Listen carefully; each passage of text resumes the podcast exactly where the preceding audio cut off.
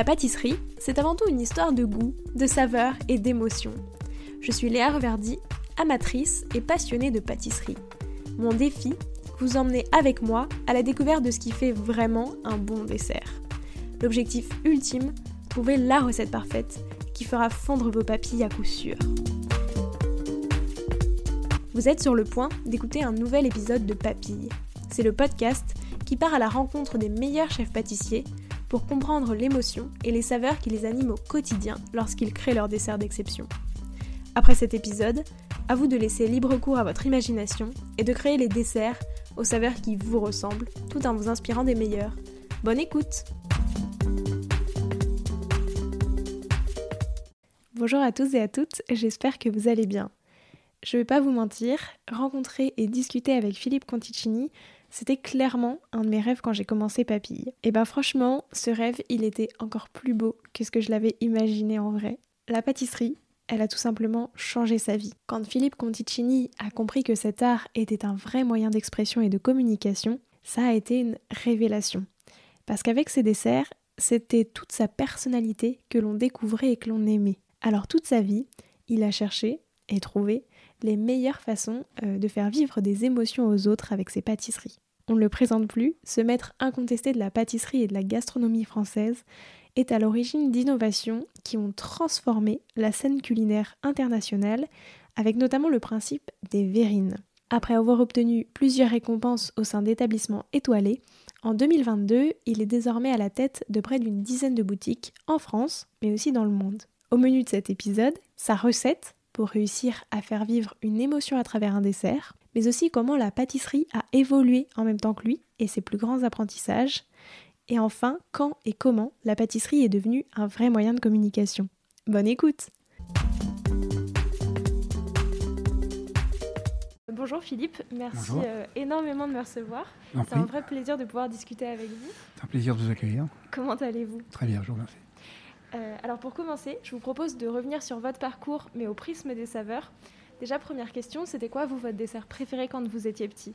C'était, il y en avait deux en fait. C'était l'éclair au, l'éclair au café et le millefeuille. Et du coup, c'est des desserts que vous avez forcément beaucoup retravaillés? Oui, évidemment, oui. Et ce sont toujours mes desserts préférés. Hein. Ça n'a pas changé. Hein. Et comment est-ce que, bah, comment est-ce que vous avez réussi au fil des années à un peu les, les améliorer et les perfectionner pour qu'ils soient euh, parfait, entre guillemets bah, Le millefeuille, par exemple, euh, j'ai poussé la réflexion et la créativité sur, euh, par exemple, la crème pâtissière au maximum, aujourd'hui évidemment, parce que ça changera peut-être demain, de, ce que je peux faire pour avoir exactement ce que moi je voulais.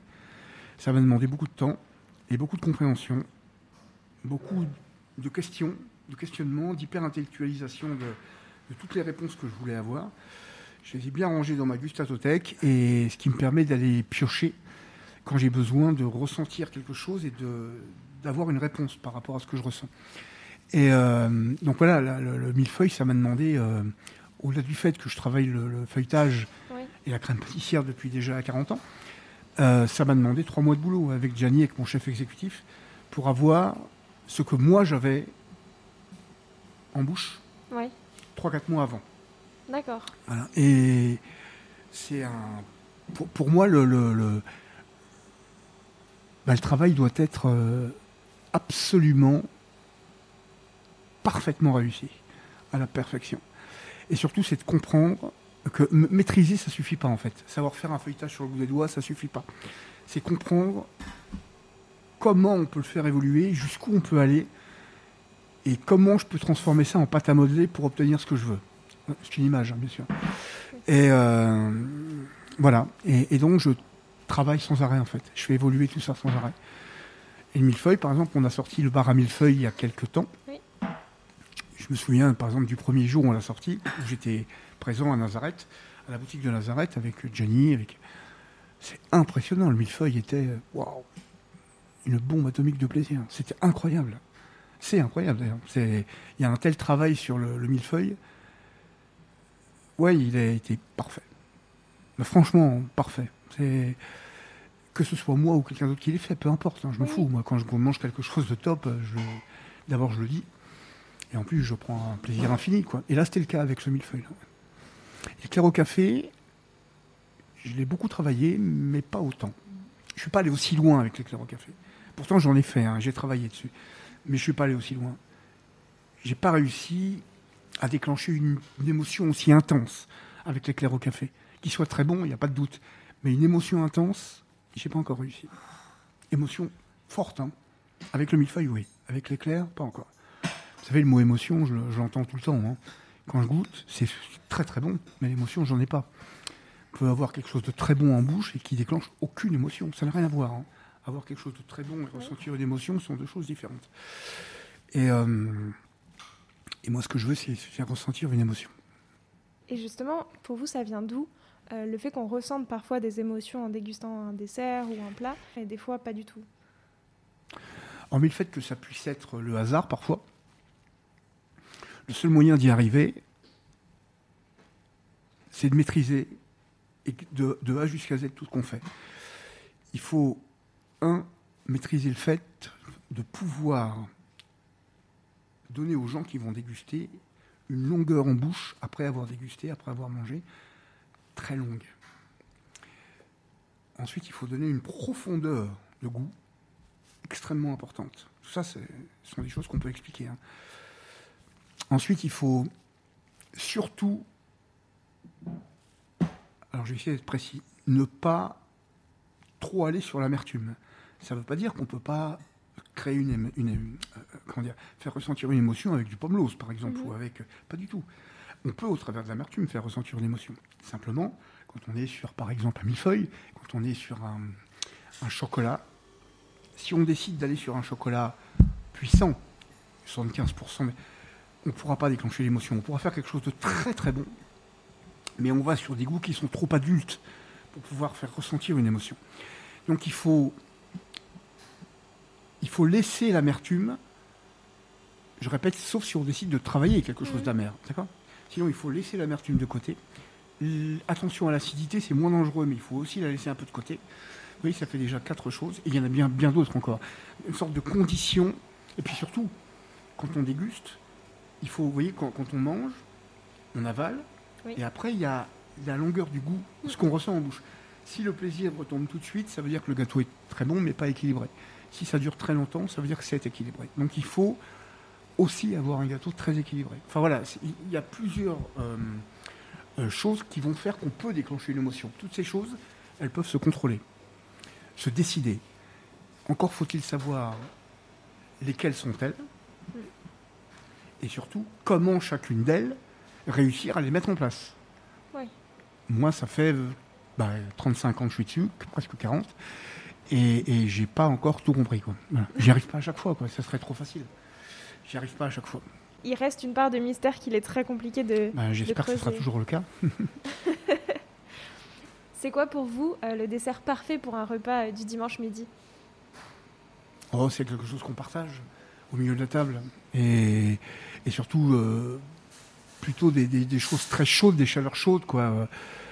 chocolat, praliné, vanille. Plus. Alors après, évidemment, vous allez me dire, oui, mais moi j'aime la tarte citron. Eh ben ok, bah, faites une tarte citron. c'est celle qu'on aime en fait. Mais, mais voilà, quelque chose dont on est sûr que tout le monde va être content, quoi. On va faire des crêpes. Euh, voilà, bah, faut qu'il y ait, s'il y a des crêpes par exemple, il faut qu'il y ait euh, du sucre, du chocolat, des choses basiques. Après, on peut y mettre des choses plus complexes, mais il faut qu'il y ait des choses les plus basiques pour que tout le monde soit content.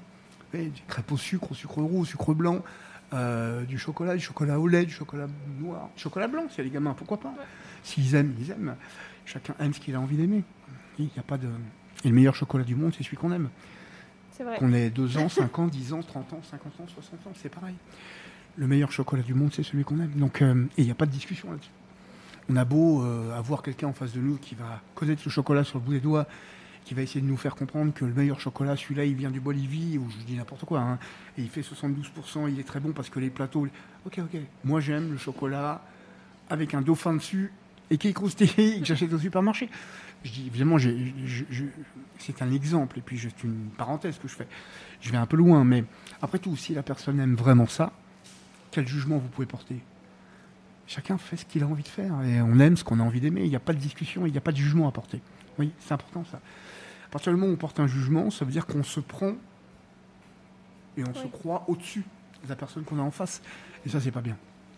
Non, si nous, on connaît le chocolat sur le bout des doigts, et qu'on a une très grande connaissance du chocolat, qu'on aime les chocolats qui viennent de telle région, telle région, formidable. Moi, je connais le chocolat. Donc euh, j'ai cette chance. En tout cas, c'est eu cette envie de découvrir le chocolat. Puis c'est mon métier, et puis je travaille à un haut niveau, etc. Mais après tout, il y a des gens qui n'ont pas envie de découvrir et qui veulent se contenter, qu'ils aiment depuis qu'ils sont petits. Et vous voyez ce que je veux dire Il n'y a pas de jugement à porter. À partir du moment où on porte un jugement, ça veut dire qu'on se prend pour ce qu'on n'est pas. Voilà. C'est vrai. C'est mon avis. Non, non, mais je, je, ne sais pas si j'ai raison, mais c'est ce que je pense en tout cas. C'était quoi les saveurs de votre toute première création?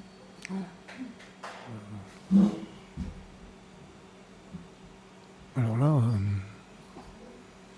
toute première, c'est difficile. C'est difficile parce que. Euh, la première dont vous vous souvenez. Alors, non, je, je peux vous dire, c'est que à partir du moment où j'ai décidé à 23 ans de reprendre des choses à zéro, pour des raisons précises, il m'a fallu deux ans pour réussir, non pas à faire quelque chose d'équilibré, mais à mettre en scène quatre saveurs qui se comment dire qui, qui allaient très bien l'une des unes euh, j'arrive pas à dire le mot qui se complétaient voilà.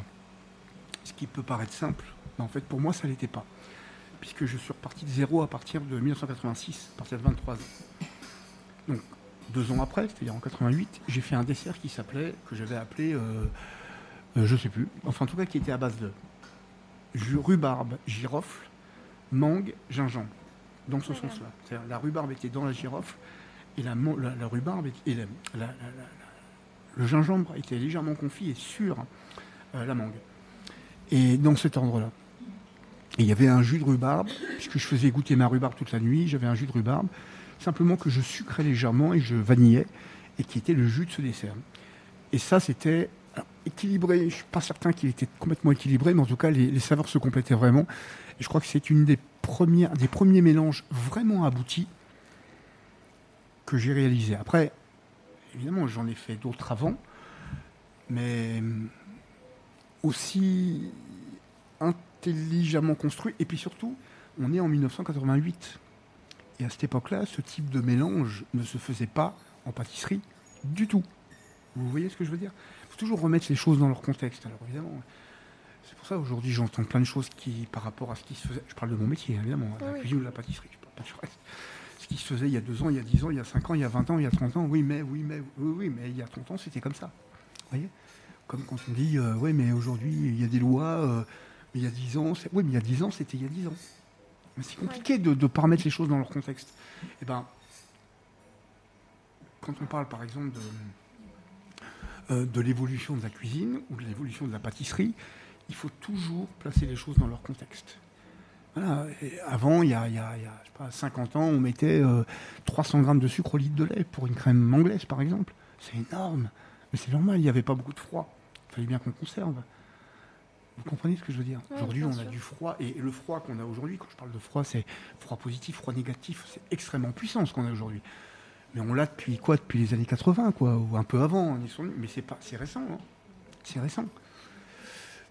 Donc voilà, si on ne met pas les choses dans leur contexte, je me répète encore, on ne peut pas avoir un avis euh, objectif.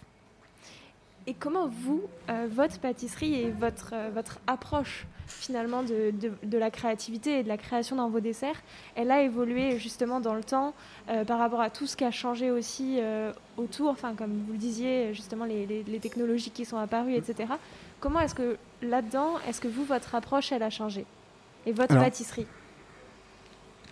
Alors, d'abord, euh, parce que, et c'est comme ça, j'ai été un des acteurs qui a fait bouger la pâtisserie. Je ne suis pas le seul, bien évidemment, mais un des acteurs. Dans les années, par exemple, 80. Alors, dans les années 80, on était. Il n'y en avait pas beaucoup. Hein. Moi, j'étais. Dès 86, euh, on était peut-être un ou deux ou trois, et encore. Euh, par contre, dans les années 90, on était trois, quatre. Vraiment. Et il y en avait deux dont on parlait toujours, c'était Pierre Armé ou moi. Mais il y en avait encore. Il y en avait quand même deux autres. Il y avait Frédéric Beau, qui était vraiment créatif qui lui est parti chez Valrhona, et un autre pâtissier qui est à Montréal depuis bien longtemps, qui s'appelle Jean-Marc Guyot, qui était meilleur ouvrier de France et champion du monde en pâtisserie, qui était très original dans sa façon de travailler les goûts et les saveurs. Mais il, a pas, euh, on ne parlait pas beaucoup de lui, au, sens médiatique du terme. Mais voilà, dans les années 90, on était 3-4 à travailler les saveurs comme ça. Donc, pour répondre à votre question, d'abord, mon approche n'a jamais suivi les modes. Jamais. J'en ai créé parce qu'on m'a, on m'a suivi, comme d'autres ont été suivis, comme Pierre Armet. Comme... Mais moi, j'en ai jamais suivi de mode. Jamais, jamais. Les modes, pardon, les modes ça m'intéresse pas. Euh, ce qui m'intéresse, c'est de suivre ce que je ressens moi, c'est d'évoluer. Et donc, ma pâtisserie a suivi mon évolution, et pas le contraire. Vous voyez? Oui. Mon évolution a fait changer ma pâtisserie. Euh, donc en fait, euh, j'ai toujours voulu, ça c'est depuis vraiment depuis que j'ai commencé à moi à créer des, desserts, j'ai toujours voulu comprendre et essayer de mettre ce que je ressens, ce que je suis dans ce que je fais. Ce qui était évidemment très difficile au départ, ce qui est beaucoup moins aujourd'hui, depuis quelques années. Et donc mon, mon approche, elle a, en fait, elle n'a pas cessé d'évoluer. Et elle continue aujourd'hui à évoluer. Euh, c'est ça qui est formidable, c'est qu'en fait, on a, jamais, on n'est jamais arrivé. C'est important de, par exemple, c'est important de comprendre euh, pour pouvoir évoluer dans sa créativité. Euh, quand on se sert d'un jaune d'œuf, qu'est-ce qu'on va faire c'est important de comprendre ce que l'on va faire pardon, de l'eau qu'il y a dans le jaune d'œuf, de la matière grasse qu'il y a dans le jaune d'œuf, des protéines qu'il y a dans le jaune. Voilà, c'est important de, comprendre les produits, pas forcément de les décortiquer, mais de les comprendre euh, pas pour avoir une connaissance technologique, quoique c'est important, mais surtout pour savoir exactement ce qu'on va faire de chaque partie qui compose le produit. Quand je prends une fraise, si je fais une tarte aux fraises à la maison, par exemple, je vais goûter les fraises et en fonction des fraises que j'ai, je vais structurer l'assaisonnement de ma tarte. Et la densité de la compote de fruits, par exemple, de rhubarbe, que je vais mettre en dessous plus ou moins humide, plus ou moins. Vous voyez et, donc, ça, c'est sans arrêt que ça a évolué. Et, et dès le début, en fait, dès 86, où j'ai commencé, moi, à être. Euh, euh, à décider de ce que j'allais mettre à ma carte, j'avais 23 ans. Euh, j'ai tout de suite laissé aller ma, ma, créativité et je me souviens d'un dessert, d'un des premiers desserts que j'ai mis à la carte. Et c'est drôle parce qu'il y a un, chef alsacien qui s'appelle Serge Burkel, Burkel qui, est toujours en France, hein, qui est, je ne sais pas où, je l'ai vu dans la presse il n'y a pas longtemps, qui était venu goûter, le, qui était venu manger à la table d'Anvers, un restaurant que j'avais avec mon frère. Et à la fin, j'envoie un dessert. Le dessert, c'était en fait une sorte de, sorte de mousse au chocolat, euh, montée à la minute, euh, avec au milieu une crème anglaise au café très puissante, très épaisse, en même temps qui coulait légèrement, fermée, avec un décor imitation faux bois, vous savez, mmh. dessus. Pas de sauce, rien du tout. Au dernier moment, j'ai enlevé le. Je passais sous la salamandre, c'est-à-dire euh, le grill, quoi, si vous voulez, pour faire fondre le chocolat. Mais deux secondes, un, deux, boum, fondu. Hop, j'ai enlevé le moule et on envoyait. Et il n'y avait rien, juste ce truc-là sur l'assiette au milieu de l'assiette. Et lui, je me souviens, il, il, a mangé ça et je le regardais. Regardez comment il J'avais ouais, 23, 24 ans. Quand il a mangé, en fait, il a ouvert le truc ça a coulé. On est en 80, fin 86 ou 87. 87 et je me souviens la tête qu'il a fait. Là, j'oublierai jamais. Et, pourtant, c'était enfantin, quoi. Et ben. Euh, cette, approche de la surprise, je l'ai cultivée. Euh, pas pour que les autres soient surpris, mais pour que moi je sois surpris déjà le premier. Parce qu'en fait, si je suis surpris moi et si j'arrive à me toucher, moi, émotionnellement, je vais forcément toucher les autres. Chacun est différent, bien sûr, mais, mais on va. Ce qu'il faut, c'est, encore une fois, comme je l'ai dit tout à l'heure, on peut comprendre, maîtriser et, et décider de faire ressentir une émotion à quelqu'un. Encore, faut-il avoir compris tout ce qui, tout ce qui fait une émotion. Et c'est pas pour être euh, hyper intellectuel. Hein. C'est simplement que j'ai besoin d'être hyper intellectuel. J'avais besoin, j'ai eu besoin au fur et à mesure, voilà, de faire évoluer ma pâtisserie. C'était ça. C'était évidemment en 86. J'avais pas cette réflexion-là. Mais j'ai eu besoin de l'avoir de plus en plus et tout le temps et de, et de plus en plus euh, euh, cerner les choses, les comprendre, les intellectualiser, les stocker dans ma tête pour pouvoir, comme j'ai dit tout à l'heure, quand j'ai besoin de créer quelque chose, hop, aller piocher ce dont j'ai besoin sans me poser la question. Donc ça, l'hyper-intellectualisation des choses, des, questions et des réponses surtout, ça, ça a été important au fur et à mesure de mon évolution. Ça, c'est des choses qui ont beaucoup évolué. Et puis, euh, surtout, comme je me remets en question euh, tout le temps, bah, finalement, je suis quelqu'un de très contemporain, tout le temps, puisque je suis tout le temps dans mon époque. Vous voyez, je, suis tout le temps créatif et contemporain. La différence qu'il y a entre aujourd'hui et avant, c'est que avant, quand je montrais ma pâtisserie, ou ma cuisine d'ailleurs, mais enfin ma pâtisserie, on voyait la créativité. Aujourd'hui, elle ne se voit pas. Elle, elle se découvre quand on mange des gâteaux. Par exemple, je parlais d'une crème pâtissière tout à l'heure. Waouh Crème pâtissière, deux chocs thermiques, euh, deux foisonnements à basse température. C'est plus une crème, c'est plus une crème pâtissière, quoi. C'est, vous voyez, c'est devenu, c'est hyper créatif. Voilà. Et euh, ma, ma, créativité, elle se voit pas en fait. Elle se déguste, elle se découvre quand on mange. Voilà. D'autres, ça va être le contraire. Par exemple, elle va se voir, oui, visuellement tout de suite. Bah, d'autres, ça va être les deux. D'autres, bah, chacun est différent. Donc, euh, voilà. Maintenant, vous me posez la question à moi. Donc. Et comment est-ce que aujourd'hui vous avez envie de la faire évoluer euh, justement toute cette vision et cette approche? Pour, pour tendre vers euh, la, la, enfin, votre future approche entre guillemets, mais en tout cas, comment est-ce que vous la voyez évoluer? Je ne peux pas répondre à cette question-là. Je, je, en fait, je cherche pas à la faire évoluer. Elle évolue euh, de fait, quoi. Puisque je vous dis, j'ai toujours voulu évoluer. Donc, euh, euh, elle continuera à évoluer et elle continuera à être euh, euh contemporaine. Euh, je m'arrêterai pas, ça c'est sûr. Et par contre, ce qui est important, je crois, hein, et je pense, hein, pour tout le monde d'ailleurs, il ne faut pas vouloir être contemporain, il ne faut pas vouloir être dans son temps, il ne faut pas vouloir être créatif. Il faut pas, non.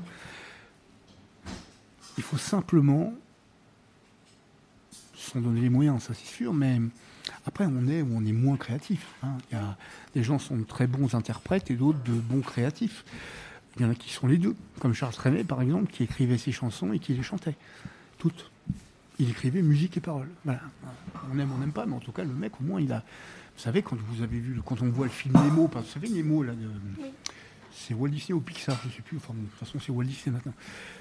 Et bien la chanson de la fin, c'est en anglais, la mer, en anglais. La mer qu'on voit danser. C'est en anglais, bien sûr, en moderne, bah c'est lui, c'est Charles Trenet. Vous voyez quand même que le mec, il a marqué son temps. Quoi. Quand on est créatif, on marque son époque d'une manière ou d'une autre. Toujours. Et, mais ça aussi, il ne faut pas le vouloir. Il faut, faut, pas, faut laisser faire les choses. En fait, c'est pas compliqué. Nous, on est là, au centre, et autour, il y a l'argent, la création, la médiatisation, la découverte, j'en sais rien. Enfin, vous voyez, vous mettez tout ce que vous voulez autour. Des choses moins importantes, enfin, celles qui vous touchent, celles que vous avez envie. Si vous cherchez à les, les, les, trouver, ou si vous voulez aller les chercher, il faut absolument que je sois, il faut absolument que je il faut absolument que je... En fait, vous n'arriverez pas à grand-chose. Ce qu'il faut, c'est pas bouger. Pas bouger faire ce qu'il faut. Par, par contre, il ne faut pas rester sans rien faire. Il faut tout faire pour évoluer, grandir, mais il ne faut pas bouger. Grandir, travailler, découvrir, se découvrir, c'est un gros travail.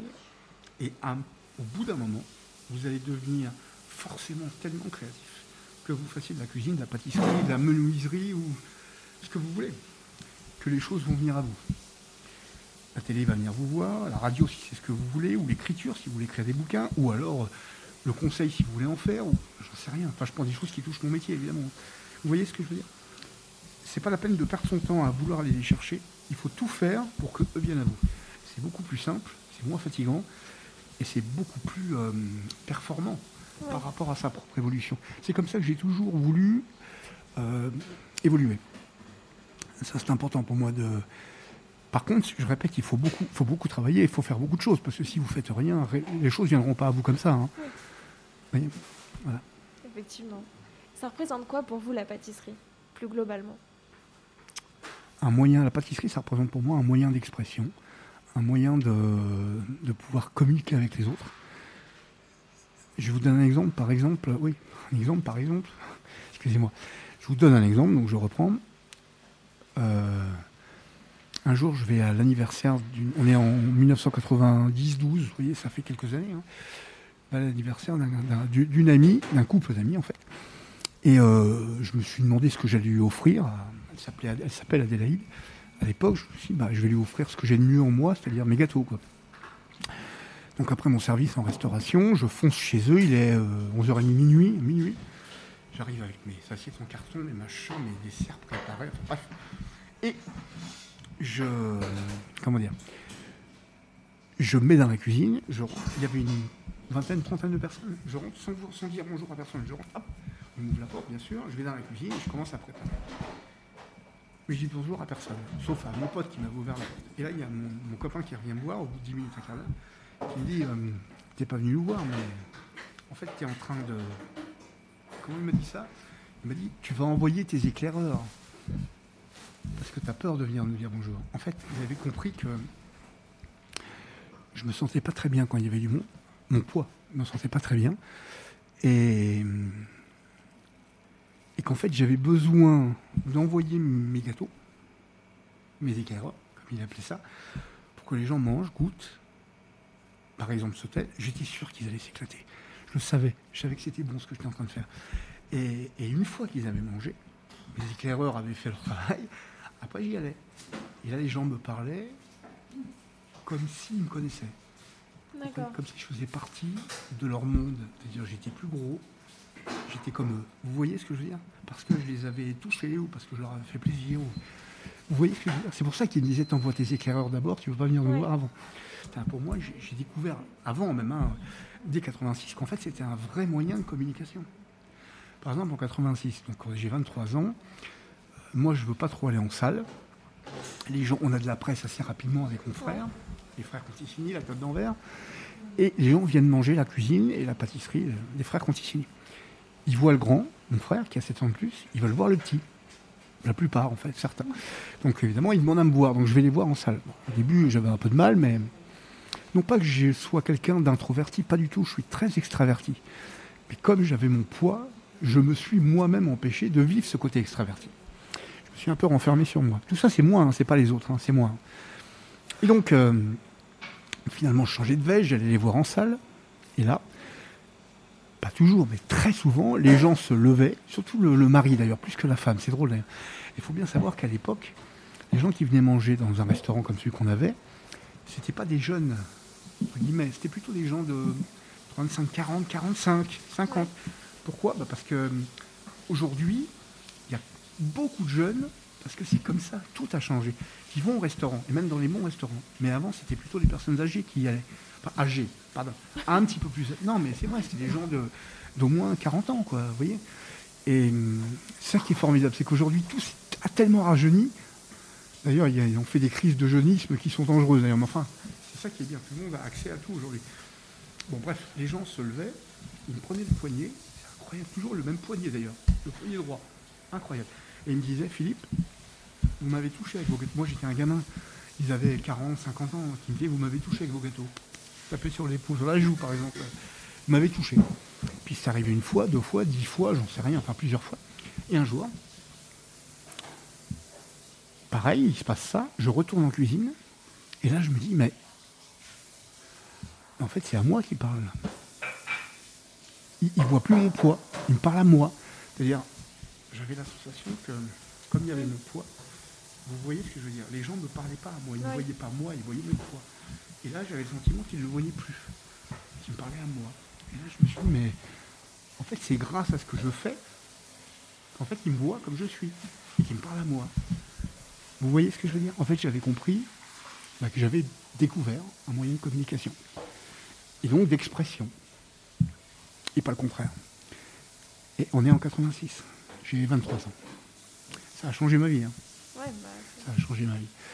Et, après, je me suis dit, il faut absolument que je comprenne. quoi. Il faut que je comprenne. Parce que je veux.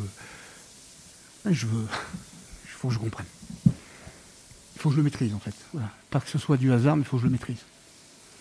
Et ma vie n'a été que ça, quoi. D'essayer de jusqu'à ce que je comprenne, évidemment, hein. jusqu'à ce que je maîtrise. Aujourd'hui, euh, par exemple, je ressens un mélange de goût, peu importe lequel. Par exemple, chocolat blanc, citron. Chocolat blanc, citron, thé au jasmin, estragon. Comme ça. Ça va me prendre six mois pour arriver à le mettre au point, mais six mois après, ce que je vais ressentir en mangeant sera exactement ce que j'avais ressenti six mois avant. C'est automatique. Je sens les choses avant qu'elles arrivent. Ce n'était pas le cas avant. En tout cas, je contrôle les choses maintenant. Voilà. J'arrive à déclencher, pas toujours, mais parfois des émotions. Je le fais exprès. C'est pas un hasard, je fais exprès. Voilà. Et hum, un moyen de communication. Ouais, quand j'ai découvert ça, ça a changé ma vie. Et comment est-ce que ça se passe quand euh, vous avez envie de créer un nouveau dessert? Qu'est-ce qui vous l'inspire? Qu'est-ce qui vous qu'est-ce que vous faites passer dans ce dessert? Enfin, Comment est-ce que ça se passe un petit peu euh, vraiment de, de, la réalisation, que ce soit l'alliance de saveurs dont vous parliez à mmh. l'instant ou quoi Qu'est-ce que comment est-ce que ça fonctionne? La vraie création, c'est quelque chose qui se commande pas. Oui. C'est pour ça que c'est pour ça que moi j'aurais jamais pu travailler dans un, grand hôtel, par exemple, en palace, ou qu'on me dise voilà tu dois sortir une, gamme d'hiver, une gamme d'été. Oula, oh, oh, oh. Moi c'est quand je quand je le sens quoi. Alors c'est pas possible. Il faut bien sortir une gamme d'hiver, une gamme d'été. Il faut être sérieux quand même. Donc voilà, pour moi la création c'est ça. Ceci étant dit, je m'adapte. Vous voyez ce que je veux dire? Je m'adapte. Je sors des gâteaux d'hiver, des gâteaux d'été. Mais ça m'empêche pas de penser que la vraie création, elle se, elle se calcule pas. Elle vient quand elle vient. En, fait, la plupart du temps, ça vient comme ça. Après, quand j'ai des demandes, ou quand pour Noël par exemple, vous voyez, je veux créer quelque chose, ou pour Pâques, ou pour euh, X raisons, j'essaye de, me concentrer sur, ce, sur le sujet, sur la personne ou les personnes, et au travers de, du sujet ou des personnes ou de la personne, j'essaye de laisser aller ma, ma, ma, réflexion et ce que je ressens. C'est pour ça que la personne, par exemple, vous venez me demander de faire un gâteau. Je vais vous poser des questions. Qu'est-ce que vous mangez quand vous étiez petite? Qu'est-ce que vous aimez? Qu'est-ce que vous aimiez? Qu'est-ce que vous aimez aujourd'hui? Je vais vous poser 7-8 questions. Et au travers de ces questions, et ces réponses, pardon, je vais laisser aller ce que je ressens. Et c'est comme ça que je vais créer quelque chose. Mais d'abord, j'ai besoin de réponses. D'accord. Si ce sont des personnes c'est un sujet, Noël, Pâques, bah, les réponses, je les ai. Donc bah, je, laisse aller ce que je ressens. Et, et par exemple, je ne fais jamais de dessin d'un gâteau. En disant, je vais le faire triangulaire, haut, grand, petit, carré. Jamais, jamais, jamais. La forme, elle vient après. Je m'occupe de saveur par rapport à un sujet, par rapport à une personne, par rapport, vous voyez Et les saveurs vont me donner un positionnement de telle ou telle partie, tel ou tel goût, ou mélanger, ou superposer, ou juxtaposer, comme vous voulez. Et donc ça va me donner une forme. Et la forme, elle viendra naturellement. D'accord. Ce qui est bon, ce qui est bon, vraiment bon, par essence, c'est toujours beau. Au contraire, c'est pas toujours vrai. Et donc je m'occupe du fond avant de m'occuper de la forme. Mais ça ne veut pas dire que la forme n'est pas importante. Hein. Les deux sont importants. Mais la forme, elle vient toute seule. C'est vraiment le fond qui m'intéresse. Et le fond, pour moi, c'est le goût pour essayer de ressentir une émotion. Voilà. Au travers du palais. D'ailleurs, c'est quoi votre alliance de saveurs préférée Celle qui vous fait ressentir une émotion euh, à coup sûr? C'est compliqué de répondre à une question pareille. Euh. Ça peut être tout, toutes. Ça peut être deux, trois saveurs mélangées, une seule ou 25 saveurs différentes mélangées. Quand j'étais chez Petrocion, dans les, dans les verres ou les verrines, je mettais 20 euh, ou 25 goûts différents par verrine. Et c'était remarquablement équilibré. Aujourd'hui, je fais des. C'est vrai que j'en mets plus 25 aujourd'hui. Mais euh, je vais faire des, gâteaux où je vais mettre deux ou trois saveurs. Quatre. Par contre, dans un biscuit, un biscuit, à la noisette par exemple, je suis capable de mettre 30 ingrédients. Oui. Et des fois, même des choses euh, où vous allez vous dire, mais il est tapé ce mec. Pour une masse de 2 ou 3 kilos de pâte à biscuit, je me souviens avoir mis dans une recette 10 grammes, 10 grammes de compote de pommes. Mon chef, il m'a dit, mais tapé ou quoi? Il faut la fabriquer, la compote. Ça prend du temps. Tout ça pour 10 grammes de compote dans une masse de 2 kilos ou 3 kilos. Qu'est-ce que vous faites Or, moi, je savais que c'était important. Mais qui va le savoir Qui va le ressentir? Personne. Il n'y a que moi. Il n'y a que moi qui sais exactement pourquoi et tous les autres, surtout en, travaillant dans un travail où il faut fabriquer, tous ils vont me dire mais vous êtes fous, vous êtes fous, vous êtes tapés. Vous voyez? Et, moi je sais que non, je sais que j'en ai besoin.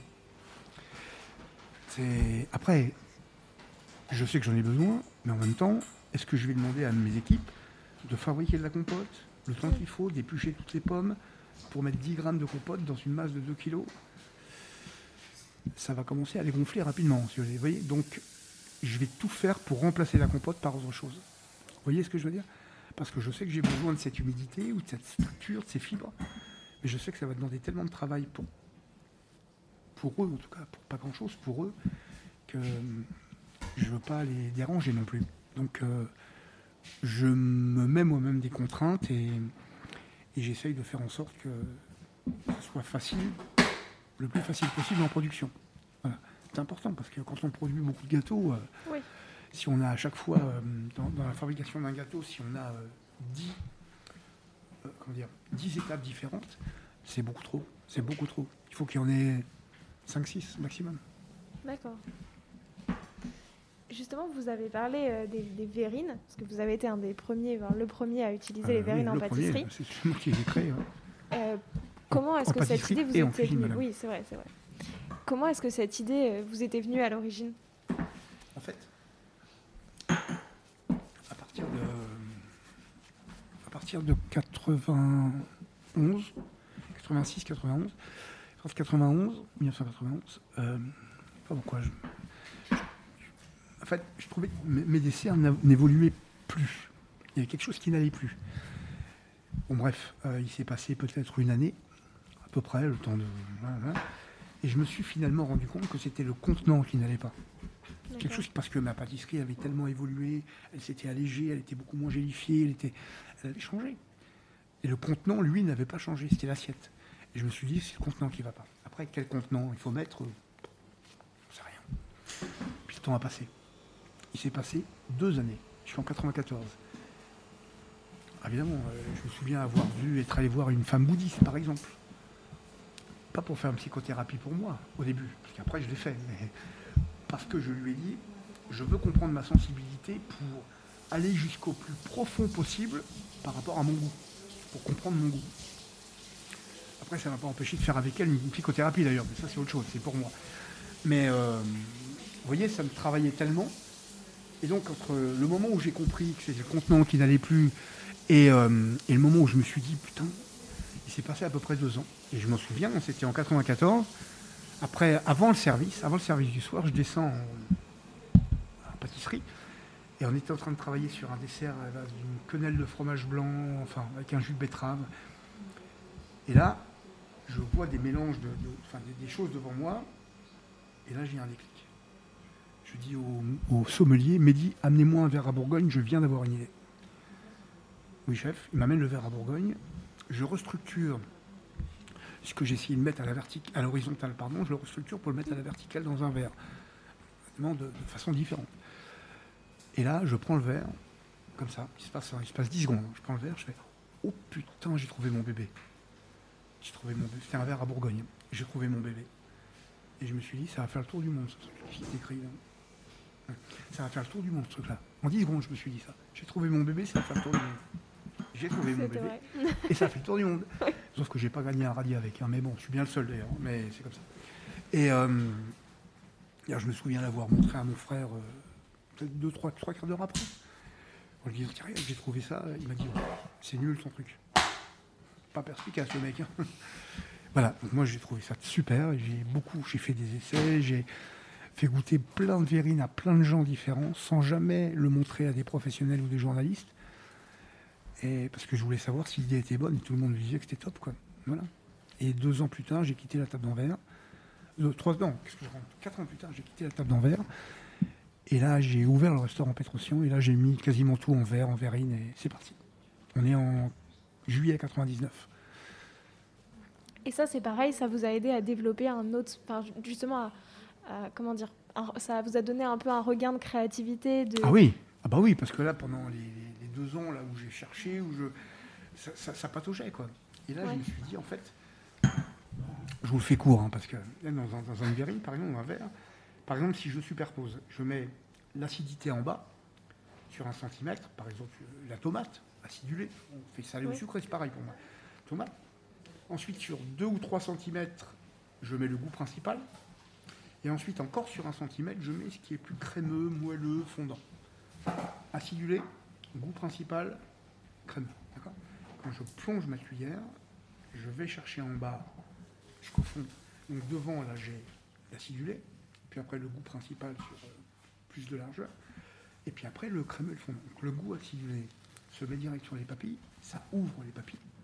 Le goût principal vient se poser sur les papilles déjà ouvertes, donc avec beaucoup plus d'intensité, vous voyez Et ensuite, le côté crémeux, fondant, euh, plus gras, entre guillemets, hein, c'est pas grave, mais Oui, oui. vient boucher entre guillemets les papilles et conserver cet acidulé longtemps et ce goût principal longtemps en bouche. Donc en fait j'avais compris comment déclencher une sensation Mhm. côté acidulé, comment le gar- la garder longtemps en bouche en mettant le crémeux à la fin. Ouais. Ah mais ça a à nouveau tout changé pour moi. Ça a été non pas un regain de créativité, ça a été une explosion de créativité quand j'ai compris en fait que je pouvais faire ressentir des sensations comme je voulais aux gens. Oui, D'ailleurs après, à partir de ce jour-là, ou peut-être pas le lendemain, mais rapidement, je suis allé en salle, avant que les gens mangent leur dessert, je leur disais, vous savez, quand vous allez manger ça, voilà ce que vous allez ressentir. Pendant que vous mangez et après que vous ayez mangé. Et quand j'allais voir les gens après, ils me disaient, Oh, c'est incroyable, c'est exactement ce que vous nous avez dit. Bah, heureusement. J'avais compris en fait comment vous faire, faire ressentir aux autres une vraie sensation. Et ça, c'est 94. Mm. Oui, ça, ça a changé beaucoup de choses. J'ai plus jamais, plus jamais douté de moi. Attention, Conticini n'a jamais douté. C'est-à-dire le travail, dans le travail. Par contre, dans ma vie, Philippe, Oui. ah oui, tous les jours. Des doutes, j'en ai plein. Mais personnel, vous voyez, mais dans mon travail, par rapport au goût, plus jamais. À partir de ce jour-là, plus jamais. J'ai toujours fait confiance à ce que je ressentais, je me suis jamais trompé. Jamais. Quand je sens quelque chose et que je me dis ça va cartonner, ça cartonne. Vraiment, hein, c'est, ça a tout changé. Incroyable. C'est ça la virine pour moi. Aujourd'hui, euh, de quoi est-ce que vous êtes euh, profondément convaincu, mais qui est une croyance qui n'est pas forcément partagée? Je ne sais pas si vous voyez un peu ce Reposez-moi votre question dire. comme vous venez de le dire. De quoi est-ce que aujourd'hui vous êtes profondément convaincu Oui. vous-même, mais par contre cette croyance n'est pas forcément partagée Dans mon travail, bien sûr. Oui, oui. La pâtisserie, par exemple. Eh ben, je suis convaincu, par exemple, que la, la densité, le goût est très important. Mais ça y est, depuis quelques années, tout le monde a. Beaucoup de pâtissiers ont pris conscience que le goût était fondamental Ouais. et tout le monde en parle. Formidable. Ben, La densité, la densité, elle est aussi, voire peut-être plus importante que le goût. Mais ça, aujourd'hui, personne n'en parle aujourd'hui. Ça viendra. Comme on n'arrêtait pas de dire avec Pierre Hermé que le goût allait, faire, allait, été- allait être une des, un des pans qui allait faire exploser la pâtisserie dans les années 90. C'est ce qui est arrivé. La pâtisserie a explosé. Et ben, la densité, c'est pareil. C'est une des choses dont on parlera demain. Aujourd'hui, euh, je suis bien le seul à en parler, mais euh, voilà, ça arrivera. Qu'est-ce que vous entendez par densité exactement? La matière, la masse, le, euh, l'assaisonnement par l'humidité, l'assaisonnement par l'air, le, ouais, des choses euh, que moi j'ai compris. euh, j'ai commencé à travailler en 2009. J'ai décidé de comprendre ça en 2013 et que j'ai compris en 2015. Et c'est, pas longtemps. Et euh, voilà, Donc pour vous, par exemple. quand on réfléchit à un dessert, il faudrait se pencher justement sur ces problématiques de densité. Est-ce que c'est avant de se questionner sur le goût? Est-ce que c'est au moment de se questionner sur le goût du En même dessert? En même- en même temps. En fait, c'est pas compliqué. Vous changez une structure, une texture. Vous changez une structure, vous changez le goût. Donc ça veut dire que c'est hyper important, la, la densité. La, Oui. la densité, c'est tout. hein. La matière, c'est important. Puisque vous changez la matière, plus humide, plus moelleux, plus fondant, plus... vous changez le goût. Donc ça veut dire que c'est fondamental. C'est simple quand je dis comme ça. Mais pour comprendre, il m'a fallu des années. Forcément, c'est toujours comme ça. hein. Sûr. si on devait re- retenir une seule chose de votre pâtisserie sur toute votre carrière, qu'est-ce que vous aimeriez que ce soit? Bah, que j'ai réussi à, à comprendre, même si j'y arrive pas à chaque fois, j'ai réussi à comprendre comment, comment faire qu'une pâtisserie ce soit à tatouille. Gros câlin. Voilà. Et ce- cette petite phrase, aussi mignonne qu'elle puisse être, un gros câlin, en fait, moi, c'est 40 ans de travail pour moi. Vous voyez ce que je veux dire? C'est mignon, un gros câlin. Puis c'est, on peut comprendre, en fait, un gros câlin, c'est un gros câlin. Donc c'est mignon, c'est simple à comprendre. Et en même temps, euh, bah, en même temps, pour moi, c'est 40 ans de travail. Oui, j'aimerais bien qu'on. Mais après, euh, qu'est-ce que je Je suis pas corporatiste, c'est-à-dire que je suis pas. euh, mes copains ne sont pas des pâtissiers. Quoi. Vous voyez, mes amis d'enfance ne sont pas des pâtissiers parce que je suis pâtissier. Il y a ou deux pâtissiers que j'aime beaucoup. J'ai- plein de copains, mais mes amis ne sont pas des pâtissiers. Ce sont des gens que je connais depuis l'âge de 15 ans. Euh, je ne suis pas corporatiste, quoi. Vous voyez Euh, Je suis pas. euh, Par exemple, on m'aurait dit tiens, tu veux pas être porte-parole des gens qui sont gros Démerde-toi tout seul. Ou alors parce que j'avais été musulman ou catholique ou je sais rien, moi, ou bouddhiste ou, autre chose. Une, femme défend les femmes. À partir du moment où tu es connu ou ce que vous voulez. Ce que vous- Non, jamais. Moi, je ne suis pas corporatiste. Pour moi, il y a des gens. Moi, j'ai des valeurs, elles sont ce qu'elles sont, mais je les défends, je les transmets à ma fille, je les partage avec ma femme. Et, euh, et voilà, mais je, depuis 40 ans, je, comment dire, je dévie pas. Vous voyez ce que je veux dire? C'est-à-dire, je me suis jamais adapté à quelque chose pour réussir, pour. euh, non, non, je fais ce que je suis, ça plaît, ça plaît, ça plaît pas, tant pis pour moi. J'ai jamais dévié. Voilà. C'est bien ou c'est pas bien, c'est comme ça. Et en tout cas, jusqu'à présent, ça m'a pas trop mal réussi. Donc, euh, Effectivement. Euh, Est-ce que vous auriez un conseil à me donner, à moi qui suis pas pâtissière mais qui aime bien faire des desserts comme ça de temps en temps chez moi, euh, que vous trouvez qu'on ne donne pas assez Et peut-être un conseil que vous, aurez, que vous auriez aimé recevoir quand vous avez commencé la pâtisserie Vous savez, on dit toujours que la pâtisserie, c'est carré, c'est précis. En fait, euh, c'est pas plus ou moins précis que la cuisine, c'est pareil. Ce que j'aurais aimé qu'on me dise, c'est fais ce que tu veux, fais ce que tu as envie de faire. Je cherche pas à comprendre. Apprends, fais-toi ce cadeau-là, apprends, apprends, apprends. Ça, c'est un cadeau qu'il faut se faire à soi-même. Une fois que tu as des bases, vas-y, tu déchires tout et tu fais ce que tu es, ce que tu veux. Oui, mais je sais pas comment on fait. C'est pas grave, fais-le, trompe-toi. Dans la vie, comme disait Mandela, c'est où on réussit, où on apprend. Donc, moi, j'ai beaucoup appris. on réussit, on apprend. Eh ben, vas-y, trompe-toi, t'apprendras beaucoup. mais lâche-toi. J'aurais aimé qu'on me dise ça, donc c'est ce que je vous dirais. Faites ce que vous ressentez, ne vous occupez pas de savoir. Et si vous ne savez pas comment on fait, c'est pas grave. Vous verrez bien. C'est comme ça qu'on apprend. Bah, Merci beaucoup pour ce très beau conseil. Je vous en prie. Euh, maintenant, je vous propose de vous prêter au jeu du questionnaire de Proust euh, des saveurs. Mhm. Déjà, si vous, vous étiez une saveur, vous seriez laquelle? La vanille, c'est doux. C'est quoi la toute dernière saveur que vous avez découverte et aimée? Peut-être le, mélange d'un un bouillon japonais à base de dashi et d'une sauce soja citronnée avec une pointe de coco, de crème de coco. C'était remarquable, délicieux. Voilà, ce mélange des trois choses. Si aujourd'hui vous ne deviez plus retravailler qu'un seul euh, dessert classique, par exemple le Paris-Brest, les tartes, l'éclair, le millefeuille, etc., ce serait lequel? S'il fallait en choisir un seul. Le millefeuille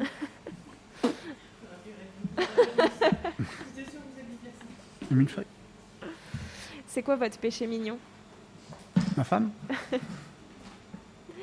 Est-ce qu'il y a un pâtissier ou une pâtissière euh, avec qui vous n'avez pas encore collaboré, avec qui vous aimeriez bien euh, créer un dessert à quatre mains, qui aurait des saveurs un peu inattendues? Ah, Alberto Adria. Euh, J'ai cinq dernières questions. Vous êtes plutôt vanille ou chocolat? Mani. Tarte ou viennoiserie loin, Celle-ci est facile. Éclair ou millefeuille Euh, J'aime les deux. Alors, les jolis, moi, millefeuille, Plutôt épices ou herbes aromatiques herbe. Et enfin, plutôt votre création Cyrus ou votre création pure vanille Vanille. D'ailleurs, quelle était un peu l'histoire derrière cette création? Qu'est-ce fait- qui vous l'avait inspiré En fait, c'est le, il y a, a 5-6 ans, 7 ans, je- non, un peu plus, oui, 7 ans, je crois. Décide de faire un dessert à la vanille, parce que j'en ai envie, parce que j'adore la vanille, mais vraiment. Donc ça m'a pris plusieurs mois. Et en fait, ce que je voulais, c'était pas avoir le goût d'une vanille en particulier, mais vous savez, quand on prend une vanille dans les mains, comme Mm. ça, vous posez la vanille et fait, sentez vos doigts. Bah, c'est cette odeur-là que je voulais mettre dans un gâteau. Bizarre, hein mais c'est ça. Donc tout ce que j'ai fait comme travail, comme compréhension, recherche, assaisonnement, a été dans ce sens-là, c'est-à-dire ressentir cette odeur qui est sur les doigts. Euh, Et, ça a donné un gâteau qui s'est appelé le Grand Cru Vanille. Et, qui a été euh, un tel câlin. Ça a été la, pratiquement la meilleure vente à l'époque, hein, la pâtisserie ou la douzième meilleure vente en l'espace de quelques mois. Et voilà, je crois que c'est un des rares desserts dont on parle encore tout le temps. Tout le temps. Très souvent en tout cas. Le grand cru vanille. D'ailleurs, et le pur vanille est un dessert qui, est une déclinaison du grand cru vanille. Mais en fait, on a repris le grand cru vanille et on va le refaire. D'accord. Le grand cru vanille. Et, et en fait, euh, ça a été beaucoup, beaucoup, beaucoup d'essais. Et au milieu, je voulais que ce soit noir ébène. Comme ça, comme la vanille. Ça, ça m'a pris du temps aussi. Hein, pour réussir à avoir tout blanc à l'extérieur. Mais juste. Et noir à l'intérieur. Juste une bande noire, ébène. Temps hein, pour réussir à la voir noire comme ça. Et c'était top, quand vous coupiez, c'était noir ébène à l'intérieur. Aujourd'hui, je le ferai plus noir comme ça, parce que ça a changé. Puis à l'époque, pour l'avoir noir, il m'avait fallu du colorant charbon végétal, donc ça c'est naturel, mais aussi un autre colorant noir qui s'appelait, je sais pas comment, très peu, mais un petit peu. Et je ne veux plus en mettre, donc euh, je ne pourrais plus l'avoir cette couleur-là. Donc aujourd'hui, c'est plus noir, c'est un peu grisâtre, mais c'est très beau aussi. Donc euh, on va le refaire. D'accord. Euh, j'aime bien demander à mes invités un défi à me lancer et à lancer à tous les auditeurs et auditrices qui aimeraient le refaire. Un petit défi en lien avec la pâtisserie et en lien avec cet épisode. Euh, soit un dessert à refaire, soit je sais pas, un, ingrédient à goûter. Euh, qu'est-ce que ce serait le défi que vous nous lancez? Ce serait de, de prendre le, gâteau qu'on aime, d'accord? Mmh. Celui qu'on aime. Et d'essayer de le faire non pas pour faire en sorte qu'il soit beau, original, qu'il ait une forme. Ça, c'est pas très important. Mais surtout que quand on le mange, il déclenche une émotion puissante. Donc ça veut dire réfléchir à tout, au positionnement dans le gâteau, de tout, euh, à l'assaisonnement, à la densité, à l'humidité, à, tout en fait. Ça, demande vraiment une attention importante à ce qui va se découvrir quand on va manger, c'est-à-dire à, l'intérieur. Et hum, c'est de déclencher une émotion, mais une vraie émotion. Pas dire simplement c'est très bon, non, non, déclencher une émotion. Ça, c'est très dur. Oui. Écoutez, merci beaucoup pour ce défi. J'en prie. Euh, je vous laisse le mot de la fin. Est-ce qu'il y a quelque chose que vous aimeriez rajouter, que vous trouvez important d'ajouter, de, d'ajouter, oui, de signaler? J'aime ma femme. voilà, c'est ça le mot de la fin pour moi. C'est un très beau mot de la fin. Euh, en tous les cas, merci énormément. C'était un très grand honneur et un vrai plaisir de pouvoir discuter avec vous. Donc, euh, merci beaucoup. C'est un grand plaisir. Merci beaucoup. J'espère que cet épisode vous aura plu autant qu'à moi et je vous dis à la semaine prochaine. Prenez soin de vous.